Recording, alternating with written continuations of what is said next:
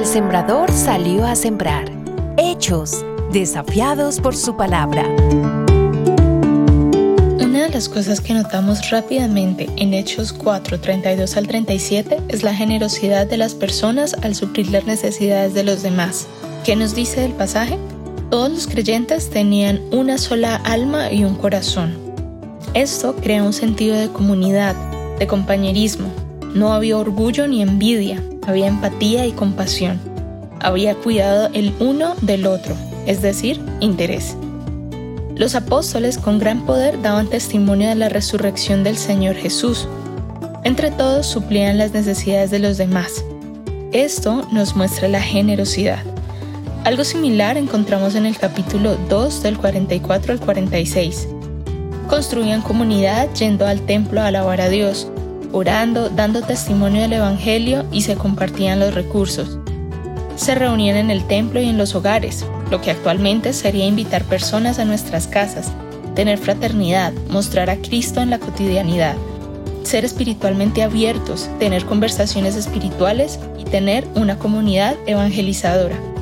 Esto nos da mayor contexto sobre el tipo de comunidad que se estaba creando. Hay, sin embargo, algo que quiero resaltar y es que dice que la multitud de los que creían era de un corazón y un alma. ¿Qué hacía que estas personas estuvieran unidas en una sola alma y un solo corazón? En el versículo 44 se nos dice que constantemente los apóstoles daban testimonio sobre la resurrección de Jesucristo. Y si añadimos el hecho de que estuvieran llenos del Espíritu Santo, puesto que ya eran creyentes, podemos pensar que estos dos factores creaban esta unidad y sentido de que todo le pertenecía al Señor. Nada era de ellos, pues incluso sus vidas le pertenecían a Él, puesto que Él había dado su vida por ellos. Esta frase, nadie consideraba lo suyo como propio, me hace pensar en rendimiento, es decir, poner delante del Señor todo para que Él lo administre, así como la multitud trae el precio de lo vendido y lo ponían a los pies de los apóstoles. En vez de aferrarse a sus posesiones, estaban dispuestos a usarlas en cualquier momento para suplir las necesidades de los demás. Entendían que todas las posesiones eran de Dios. Personalmente, tengo esta idea de que, ya que el dinero es de Dios, lo que Él hace es moverlo de una mano a otra. Así que, si todo es suyo, Él utiliza nuestras manos y medios para suplir las necesidades de otros. Es a través de las personas que dicen sí a ser obedientes a Dios cuando Él lo pide. También en Hechos dice, recibirán poder cuando haya venido sobre vosotros el Espíritu Santo y me serán testigos.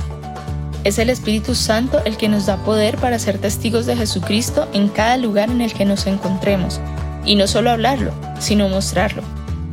Es el Espíritu Santo quien nos impulsa a dar de lo que recibimos, a comunicar, a rendir lo que tenemos, a ser sensibles a las necesidades a nuestro alrededor.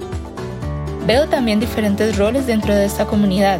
Unos comparten, otros suplen necesidades, otros dan dinero. Todos son generosos en cuanto a lo que tienen. Ahora, ¿de qué manera puedes servir a tu comunidad?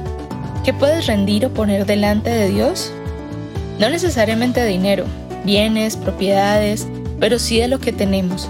Tiempo, una buena conversación, un alimento, algo que podemos compartir para enganchar con los demás.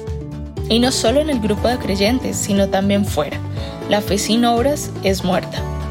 La mejor forma de adorar a Dios es con nuestras acciones, no solo con nuestras palabras. La gente necesita ver a Jesús en acción.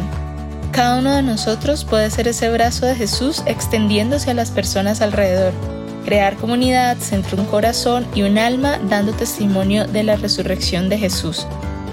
¿Qué tal pensar en desarrollar un ministerio de misericordia? Que el Espíritu Santo, en profunda comunión con cada uno de nosotros, nos guíe a tomar una pequeña acción para visibilizar a Jesús en medio de los que nos rodean.